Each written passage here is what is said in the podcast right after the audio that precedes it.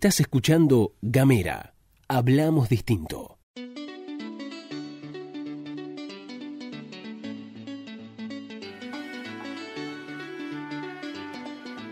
Buenas, buenas, buenas, buenas, buenas. ¿Cómo les va? Nuevamente volvemos con eh, nuestro podcast feminista Femininjas Bien al Sur. Mi nombre es Luz Escarpati y en este recorrido por las eh, diferentes luchas feministas que han atravesado y atravesan, atraviesan la Tierra del Fuego, hoy tenemos otra invitada, en este caso invitada telefónica, así a la distancia. Estamos con una mm, luchadora, Lika Kinan. ¿Cómo te va?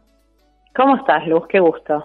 Muchas gracias. Bueno, qué bueno tenerte acá para que podamos conversar un poco de, de todo esto que es eh, el feminismo, todo lo que viene pasando desde eh, lo que significó, por ejemplo, la primera marcha de Ni Una Menos. El episodio, en episodios anteriores estuve, estuvimos conversando con eh, Vero Barón, por ejemplo, que decía esto de, bueno, el primer Ni Una Menos sirvió para encontrarnos entre nosotras y saber que había muchas mujeres que estaban peleando más o menos por lo mismo, pero que todavía no habíamos trazado lazos. Creo que eh, tu figura, tu presencia y tu lucha marcó un antes y un después acá en, Tierra del Fuego, pero antes de avanzar, digamos, con las reflexiones que vamos a hacer acá en este podcast, vamos a poner un poco en autos, si te parece. Dale, a Por, ver. Porque eh, Me voy a poner nostálgica. Sí, no, tranquila, tranquila. Esto no es, nunca es para llorar, no te preocupes. La idea dale, dale. es este recordar, digamos, yo creo, vos me, me, me, lo sabrás decir, que hay un antes y un después en, en, en tu vida, sobre todo en octubre de 2012, antes y después. Sí, efectivamente fue un antes y un después, porque fue el momento en que eh, es el allanamiento en, Tierra del Fuego y es cuando me rescatan a mí. Claro.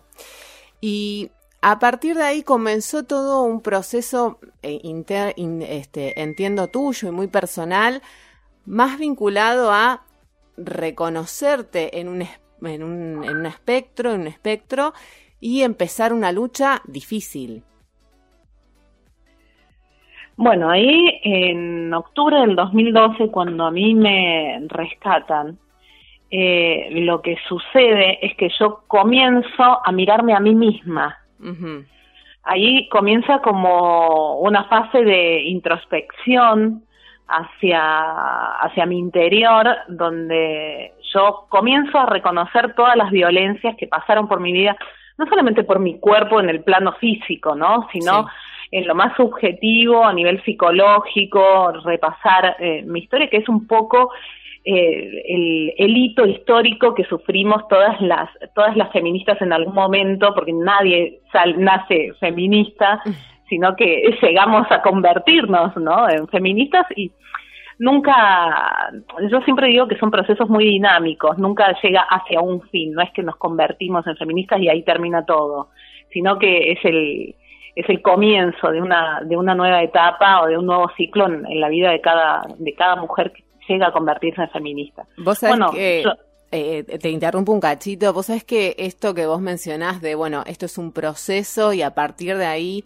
empezás a ver la vida con otro prisma y mmm, la otra vez junto con Nayelen Martínez hablábamos y es como, eh, por ahí lo, lo, denominan las feministas españolas que dicen, bueno, de repente te caen unas gafas violetas y no te las podés sacar más y a partir de ahí sí. tenés un prisma nuevo para mirar toda la vida. Sí, sí, sí, pero bueno, o sea, de mujer a feminista es un paso y luego de feminista es una nueva etapa de conversión, ¿no? Y de, no solamente una conversión individual, uh -huh. sino eh, es una conversión colectiva, que yo un poco es a lo que quiero llegar y creo que es por donde por donde vos vas, ¿no? C cómo colectivamente llegás a cambiar realidades, no solamente en el plano individual, sino para toda la sociedad, en, en este caso para Tierra del Fuego, para Ushuaia puntualmente. Claro. ¿Qué, ¿Qué impacto tuvo para, eh, para vos en lo personal y qué, y qué análisis haces ya en lo colectivo de eh, configurarte como querellante en, en la causa en, en, donde estaban, en donde continúan imputados los, los tratantes. ¿Qué impacto tuvo, sobre todo en tu vida personal, digamos, en este proceso de convertirse en feminista y después también en la lucha colectiva y bajo y convirtiendo también una nueva mirada para Tierra del Fuego? Bueno, voy a empezar por lo feo, ¿no? Eso siempre le digo a mis hijas y a mis hijos, bueno, ¿qué querés, la buena o la mala, no? Y siempre me dicen, no, no, empecemos por lo malo porque es como más fácil luego llegar a la, a la etapa como más linda. Eh, en mi vida, cuando yo voy reconociéndome como, como víctima, ¿no? Que es tremendo. Reconocerse como víctima es lo más doloroso que le puede suceder a cualquier persona, pero básicamente a las mujeres eh, tiene un impacto fuerte. Entonces, yo no me escapé de esa realidad que sufrimos todas y los costos personales, más allá de eh, que se me cayó el pelo, que me costaba mucho dormir, había revolucionado todo, todo lo que eran mis ciclos de sueño y mi propia psiquis, ¿no? eh, sufría al recordar y al repasar tantas situaciones de violencia, eh, había pesadillas permanentes, sigue habiendo pesadillas, capaz que no con tanta intensidad, eh, pero una de las más feas fue que yo soñaba que me, me salían arañas negras de la vagina. Vos imaginate lo que los gritos a la noche, lo que lo que pudo llegar a impactar eh, el reconocerme como víctima en mi psiquis, ¿no? Claro. Cómo me hizo pelota toda esa situación eh, andaba muy nerviosa, bueno, era todo era fue devastador. No, no, no quiero entrar en, en lo en lo más morboso, en los detalles más morbosos de, de, de esa etapa, porque no, no, no sacaremos, no construimos nada piola. Mm. Pero sí te puedo decir que fue una etapa muy fea, muy dolorosa, eh, que a veces vuelve, y de ahí en adelante fue eh, comenzar a reclamar mis derechos, a conocer mis derechos y a reclamar por ellos. Saber que las mujeres tenemos derecho a, incluso habiendo, habiendo estado dentro de un prostíbulo, ¿no? Porque mm, yo no entendía lo que era la trata de personas, no sabía lo que era la trata de personas, eh, no tenía la formación, no, no, no, no nada, ¿me entendés? Es como que hubo una etapa de mi vida donde me metieron en una bolsa de nylon y como que estaba aislada incluso de lo que vos podías ver tan, tan cercano. Y a partir de ahí fue la llegada de la información, la llegada del conocimiento, del saber, y querer agarrarlo todo y una desesperación porque todo queda supeditado a si está reglamentado o no está reglamentado, las leyes, cómo funcionan, eh, las legislaturas, poder entender todo lo que es la estructura más legislativa de, de, un gobierno, ¿no? Como ente, del Estado en sí. Eh, que es un municipio, que es una provincia, que todos tienen órganos ejecutivos y legislativos independientes. Bueno, yo todo eso no tenía ni idea a nivel nacional. Y era un poco hacer una, una desconfiguración, lo que llamamos sobre todo las feministas hacia los varones, eh, que empiezan un proceso de construcción y luego empezar a construir sobre eso. Bueno, yo me tenía que desconfigurar y volver a reconfigurarme. Claro. Que también es una etapa dolorosa porque no solo por el hecho de haber sido víctima, sino eh, reconocerte como una víctima ignorante o que la ignorancia y la pobreza me llevaron a ser víctima de un delito, ¿no? O sea, los derechos vulnerados de, de las personas eh, en este caso míos y como mujer, me llevaron a una situación absolutamente terrible y de, mucha violencia de género. Claro. Entonces, nada, fue zarpado, fue un proceso muy, muy zarpado. Y llegar a, reconocerme como luchadora, bueno, yo creo que hasta el día de hoy me, me cuesta llegar a activar colectivamente, más allá de que lo hago de, manera permanente, pero mm, cuando las mujeres cargamos historias muy tremendas, muy dolorosas, eh, la resocialización cuesta y cuesta mucho. Y es una de las cosas que me sucedió a mí en, en Tierra del Fuego, ¿no? Donde yo estaba desesperada para conquistar derechos para mí y para otras mujeres como yo que habían sufrido lo mismo que yo. Y la sociedad lo que necesitaba era un periodo de tiempo también para poder comprender y para que nosotras nos pudiéramos integrar a, a esa sociedad, ¿no? Como, como, como personas nuevas, como, como nuevas ciudadanas que también hacían un aporte importante eh, a la historia de esta, de esta ciudad. Claro. Hubo todo un, un proceso en, en, el juicio, hubo un hecho histórico que vos de alguna manera eh, lo mencionaste recién cuando hablabas y es esto de eh, la ignorancia y la pobreza me llevaron a ser víctima de un eh, delito. Y, y esa ignorancia y esa pobreza tiene un responsable, que es el Estado. Pero particularmente en eh, Tierra del Fuego, en Ushuaia, con las ordenanzas de tolerancia, ese Estado también lucraba con la prostitución. Y vos a partir de la, de, del juicio lograste una condena muy importante hacia el Estado. ¿Qué impacto tiene eso?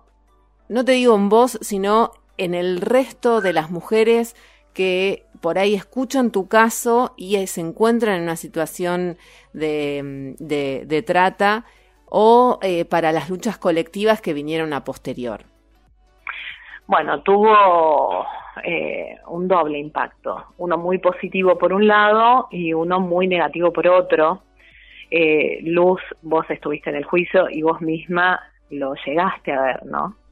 Claro. Eh, teníamos quienes lucraban, y no te estoy hablando precisamente del Estado, ¿eh? mm. ni de entes municipales, yo creo, eh, más allá de, de, las distancias que yo tengo con, con, con, entes de gobierno, tanto provincial como municipal, que no, que no viene a cuento eso, pero eh, se comportaron de una manera muy, muy correcta, eh, reconociendo que se había cometido un delito y sobre todo las mujeres acompañaron, tanto del municipio como de provincia, yo creo que tuvieron una conducta absolutamente intachable, que hoy las vemos en movimientos de organizaciones sociales, y dentro de movimientos políticos, son las nuevas políticas de, de, de, Tierra del Fuego y eso me llena de orgullo a mí. Claro. Esto aparte, ¿no? No voy a dar nombres, cada una sabe, estuvieron en el juicio, acompañaron, levantaron sus carteles y para mí todo eso me genera mucha emoción. Mm.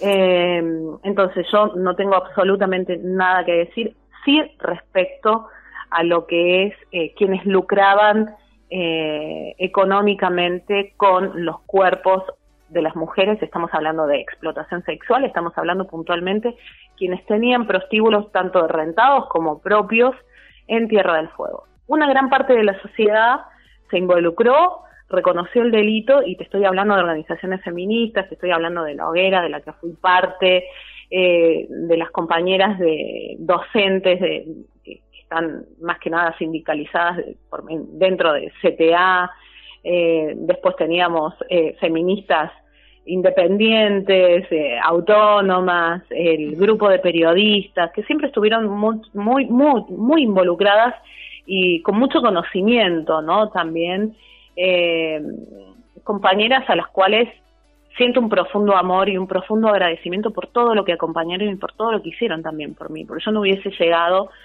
eh, sin el acompañamiento de, de todas y, y, de todos, claro. sobre todo el de todas. Ahí hay... Ahí para, de, sí, termino, sí. termino, termino esta idea y ya la dejamos cerrada Dale. para no tener que volver. Eh, cuando se levantaban todos estos carteles a favor y cuando había tanto acompañamiento por parte de, de gran parte de nuestra sociedad fueguina, nuestra nueva sociedad fueguina, hmm. pues yo me considero fueguina de adopción y es como si todavía estuviera allá, ¿no? Pero también aquellas que sentían el, la, quita de, no de derechos, sí de que les estaban arrebatando su negocio donde lucraban y donde explotaban sexualmente a otras mujeres, estas mujeres también fueron. Y estas mujeres estuvieron en contra, son aquellas que incluso hoy las vemos hablar de la prostitución como un trabajo y que tienen derecho a prostituirse. eh, y tienen derecho a hacer lo que quieran con sus cuerpos, que parece un discurso como bastante feminista y en realidad em, no, no podemos perseguir ni podemos eh, estereotipar a quienes están en esa situación, sí poner todo a disposición para que tengan una mejor vida, pero sobre todo lo que tenemos que condenar como feministas y como mujeres es que ningún hombre tiene derecho a pagar por sexo ni por nuestros propios cuerpos, ¿no? Más allá de la edad que tengamos, ni de que seamos quienes somos y que exista o no consentimiento respecto a eso. Claro. Eh, Ahí, como para cerrar un poco esa idea también. Claro. Ahí subyace una discusión, este, mm, tal vez que está pendiente dentro de los diferentes grupos feministas y que tiene que ver con esto que vos mencionabas de, bueno, hay, hay, un sector que avala em, la reglamentación, por decirlo de alguna manera, y hay otro sector que dice no, abolicionismo.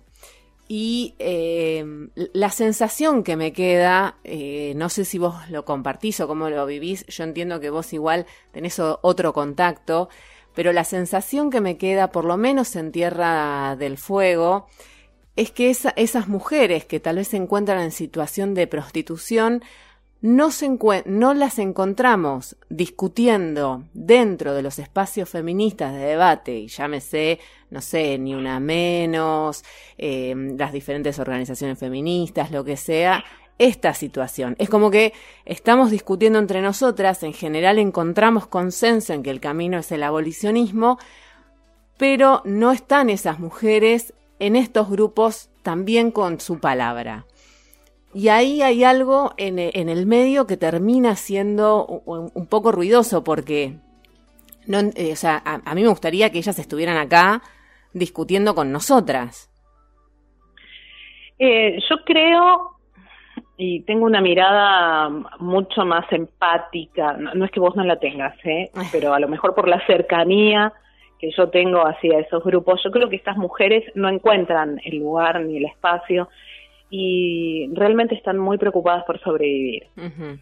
Eh, con lo cual no van a ir a, discutir a menos que haya realmente una solución eh, o puedan encontrar una solución en estos grupos de, discusión. Ellas no están para discutir, tienen que sobrevivir, tienen que dar de comer a los pibes. Eh, o sea, no, no, no, no quiero deslegitimar la, la voz de las, de las feministas pero las mujeres que están en situación, las que realmente están en situación de prostitución, están mucho más preocupadas por otras cuestiones que son de una supervivencia eh, primaria o de un primer grado inmediato, qué van a comer, cómo van a pagar el alquiler.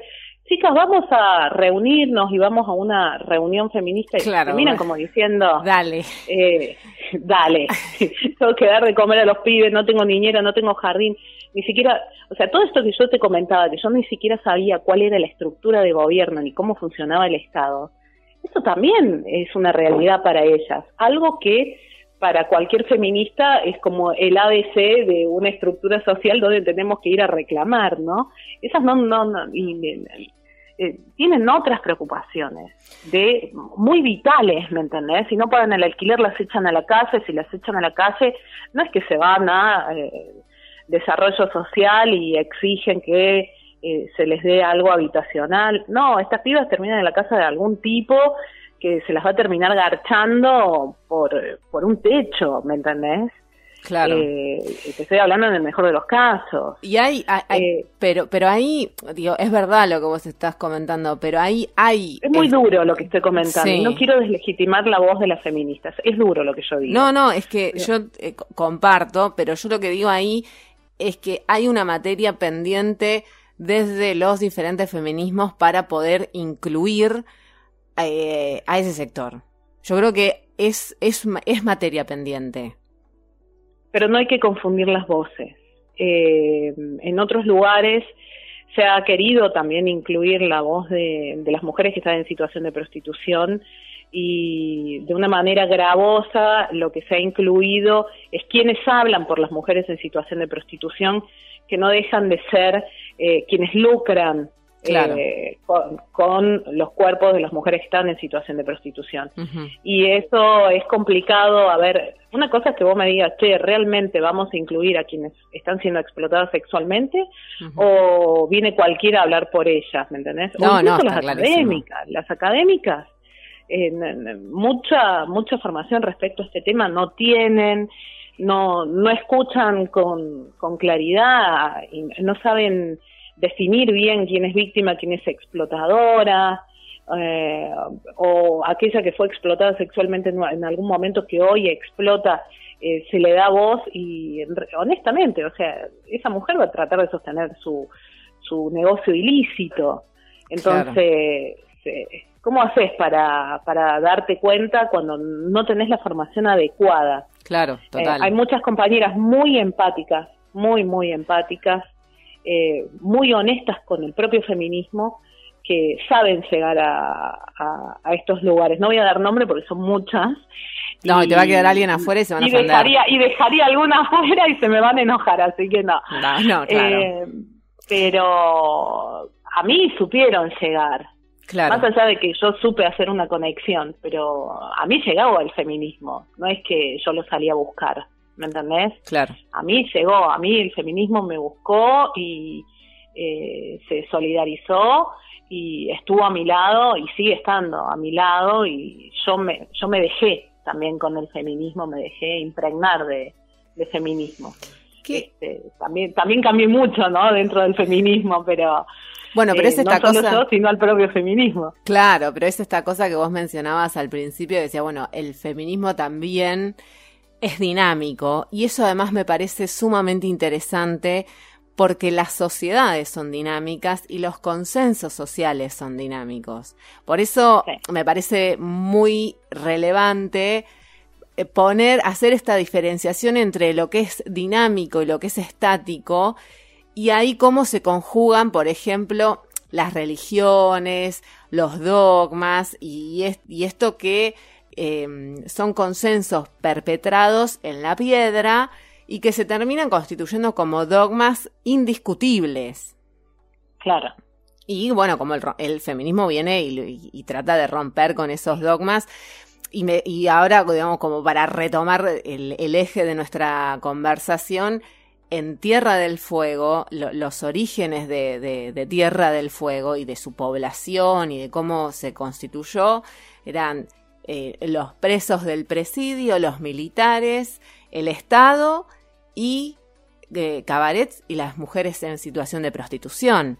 Y ese fue el origen y se constituyó como un dogma. Esto está bien, ¿entendés? Sí.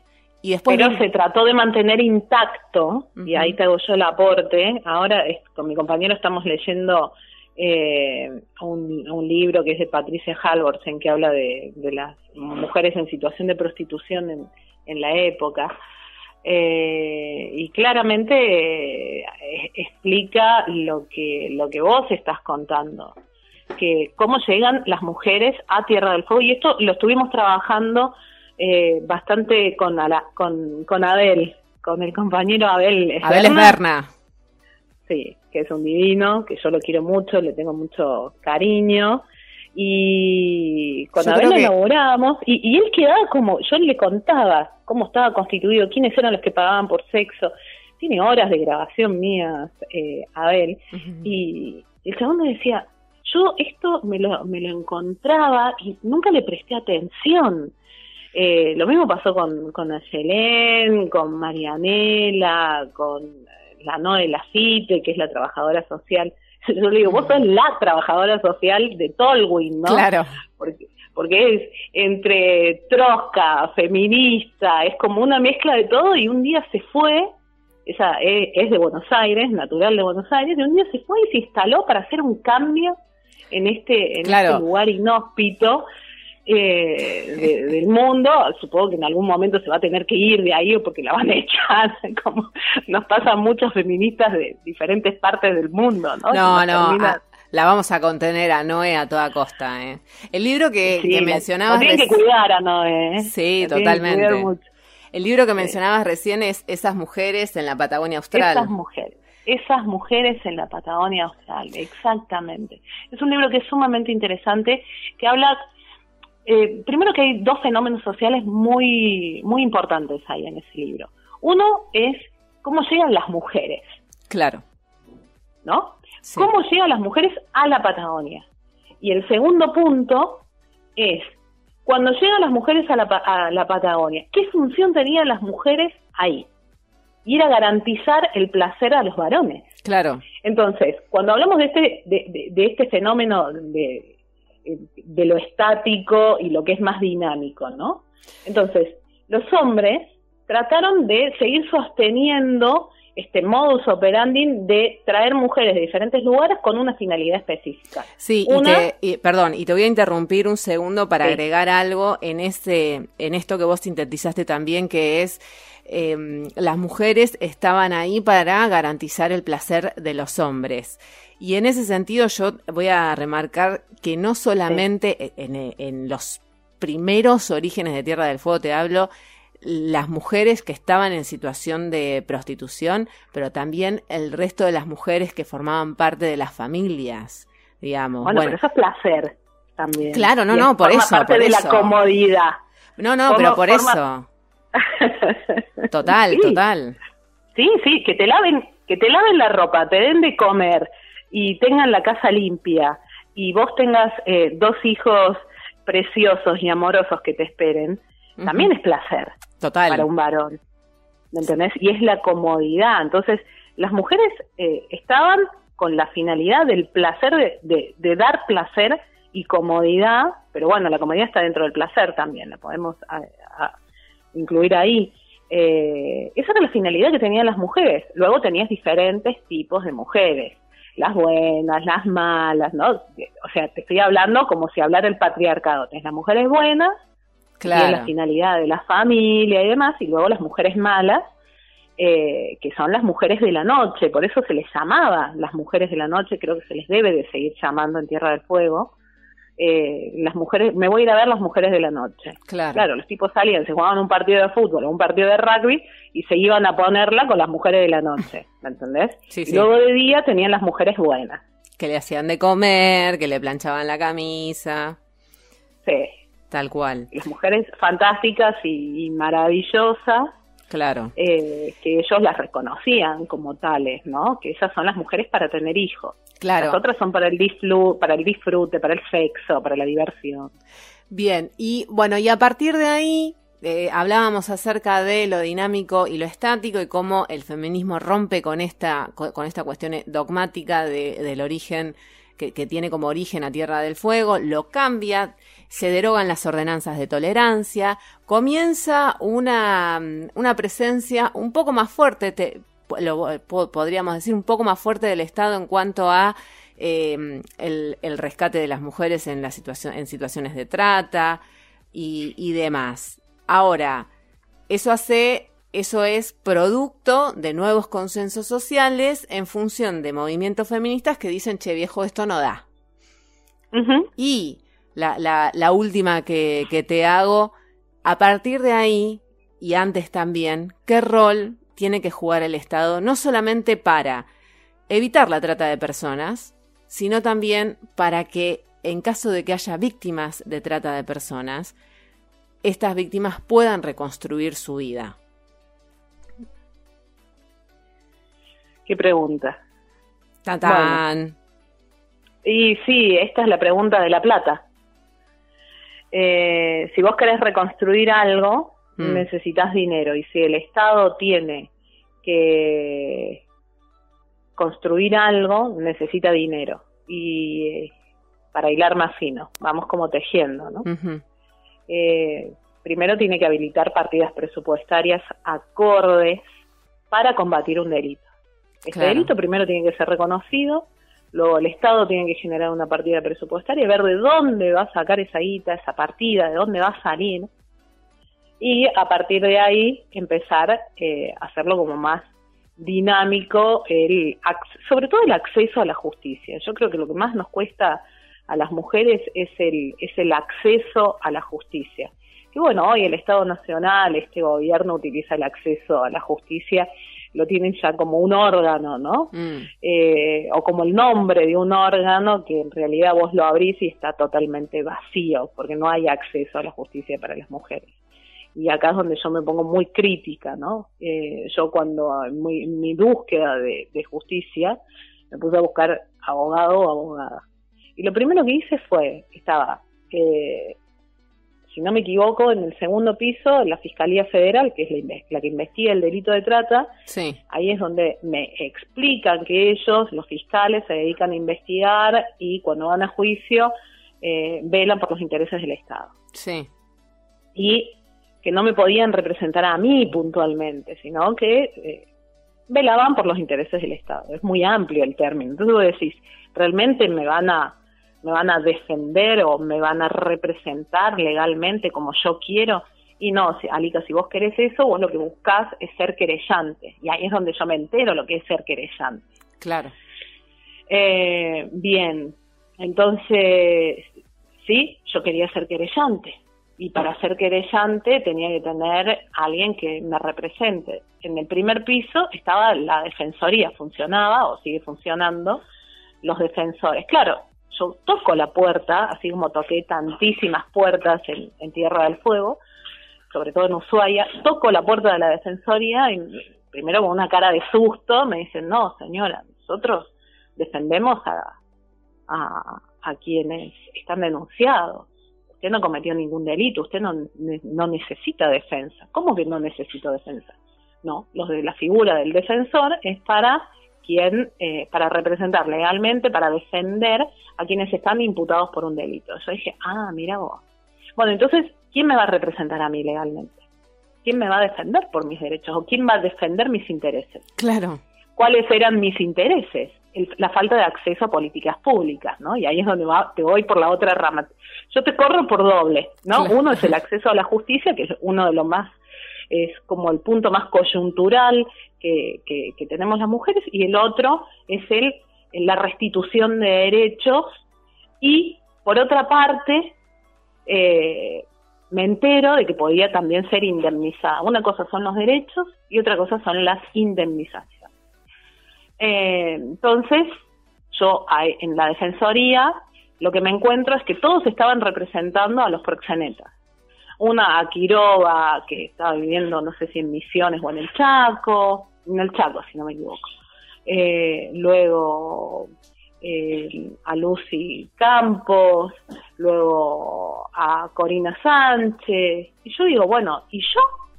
Yo que soy la particular damnificada, ¿quién me va a representar? ¿Quién me va a defender? Y no, salga y busque su abogado. O sea, cuando te dicen salga y busque su abogado, eh, vaya y búsquese un abogado privado. claro, que Y un tenés que abogado pagar. privado, claro, y un abogado privado es plata. Entonces, eh, ahí es donde yo comienzo mi búsqueda desesperada por quién me iba a representar legalmente. Claro, hablé con mujeres abogadas, hombres abogados, no se entendía mucho lo que yo estaba buscando, eh, ni siquiera yo sabía muy bien qué era lo que estaba buscando. Yo tenía un montón de pruebas, tenía la libreta sanitaria, tenía eh, la apertura de legajo en, en la policía provincial, eh, estaba prácticamente en situación de calle con todos los pibes. Eh, yo había sido violada infinidad de veces en los prostíbulos, porque bueno, vos lo podés llamar como quieras, transacción económica, trabajo sexual, todo lo que vos quieras, pero yo había sido víctima de un delito, donde las mujeres en situación de prostitución son violadas por los tipos. Y son estos mismos tipos en Tierra del Fuego que te los encontrás en la legislatura, en el Consejo Deliberante, trabajando en la municipalidad. No nos olvidemos que Montoya había sido empleado municipal. Entonces, Claro. ¿quién iba a querer que yo tirara de esta manta? Nadie quería que yo tirara de esta manta. Entonces, todo estaba preparado y hecho para que yo me canse y me vaya o me quede en silencio. Lo que se hace siempre con las mujeres. Claro, lo que se encontraron es que yo soy un pedazo de tótem de piedra que no me canso nunca, que no, no, no, no. Sos testaruda. No, no sé si soy testaruda o soy caprichosa, pero a mí se me mete algo en la cabeza y no me lo sacás, Claro. no me lo sacás. Y Bueno, yo menos conseguí mal. abogado, yo conseguí abogado. Yo conseguí un abogado y le dije, yo quiero hacer esto. Claro, el abogado tenía que bajar toda la información que yo le había dado a lo que se podía hacer eh, materialmente en términos jurídicos, ¿no? Entonces todo estaba lleno de complejidades con el, agravante de que era la primera vez que en Tierra del Fuego una mujer de la noche eh, se reconocía como víctima de este terrible delito que afecta a millones de mujeres y de niñas y de trans y de travestis en todo el mundo y de varones también, varones homosexuales que son eh, utilizados por otros varones, ¿no? Claro. Eh, pero bueno, el 80% de la realidad es que somos mujeres y niñas. Eh, entonces, ¿cómo, cómo, ¿cómo sí hacer todo esto? Bueno, ahí es donde yo empiezo también a hilar y a tejer y empiezo a conocer la Protex, la Procuraduría de Trata y Explotación de Personas, la DOIC, que es la Dirección de Orientación a la Víctima. Estaba acompañada por feministas, feministas en Tierra del Fuego, feministas en Buenos Aires, en La Pampa, en Santa Cruz, en Córdoba, en todos lados. Entonces yo me sentía fuerte y iba, iba creciendo mi fortaleza, porque eso es lo que te genera es como, esto es eh, escuchar los tambores adentro. Yo soy muy amiga de Silvia Palumbo. Silvia Palumbo Jaime es una gran feminista, yo creo que es una de las grandes paridoras de feministas en, nuestro país y es la que comenzó a tocar los tambores y, a, grabar sonidos en, en, tambores, ¿no? Sí. Tiene, es la, la creadora de la banda La Banda, que llega hasta España, ¿no? Es la, la que escribió la canción de Ni Una Menos y tantas otras canciones feministas que las cantamos en las marchas, las cantamos en encuentros y, eh, nada es más simbólico que escuchar los tambores, ¿no? todas aquellas que hayan podido tener el, el, placer y el privilegio de haber viajado a encuentros de, de mujeres es como cuando vas llegando y empezás a escuchar los tambores en diferentes lugares, porque ahora hay tambores por todos lados, que son las tamboras. Claro. Eh, bueno, yo empezaba a escuchar esos, esos tambores eh, adentro mío y fue hermoso. Realmente fue hermoso, fue muy simbólico, eh, fue muy feminista. Y, y así llegué a ese juicio tremendo con las dos partes, ¿no? Compañeras que me acompañaban y otras que no querían que se cerraran sus, sus prostíbulos y, sus negocios que jamás fueron investigados, ¿no? Claro. Bueno, Alika, eh, hasta acá, mm, hasta acá llegamos. Muchas gracias por, por la participación, la verdad. Este, la verdad, bueno, éxitos en todo lo que estés emprendiendo en este momento. Y gracias por todo el aporte a la lucha feminista, sobre todo en Tierra del Fuego. No, no, para mí es, eh, mira, yo con todo lo que pasé y con todo lo que sufrí, esto suena muy religioso que voy a decir. no, no, de cortar, corten, corten, nada de religión acá. Bueno, no, pero sí es muy, sí es muy simbólico, ¿no? Yo creo que si no hubiese pasado por todo lo que pasé, eh, no me hubiese convertido en la, en la mujer que soy hoy y no hubiese aprendido a luchar de, de la manera que yo lucho y de cómo enseño a luchar a, otras mujeres que, que, han pasado por o el mismo delito o delitos similares. Yo estoy muy vinculada también a lo que es el abuso sexual en la infancia y a, eh, bueno, violencia de género trato de, de, de no abarcarlo porque es muy amplio y realmente las que lo trabajan tienen dos o varios muy, muy grandes, pero el abuso sexual en la infancia es algo que me, que me llega muy profundamente. Y nada, yo le agradezco a Tierra del Fuego, le agradezco infinitamente, eh, porque yo aprendí mucho y hoy soy quien soy. Eh, entre ellas soy una patagónica más porque sufrí, sufrí allá y, aprendí, aprendí un montón y sigo aprendiendo. Así que hoy es por todas eh, las mujeres y por las niñas eh, lo que en donde radica mi, mi lucha, ¿no? Así que sigo estando, sigo estando allá en la Patagonia eh, y sigo siendo yo. Escucharon la palabra de Alika Kinan acá en Femininjas al sur, lo van a escuchar en Gamera.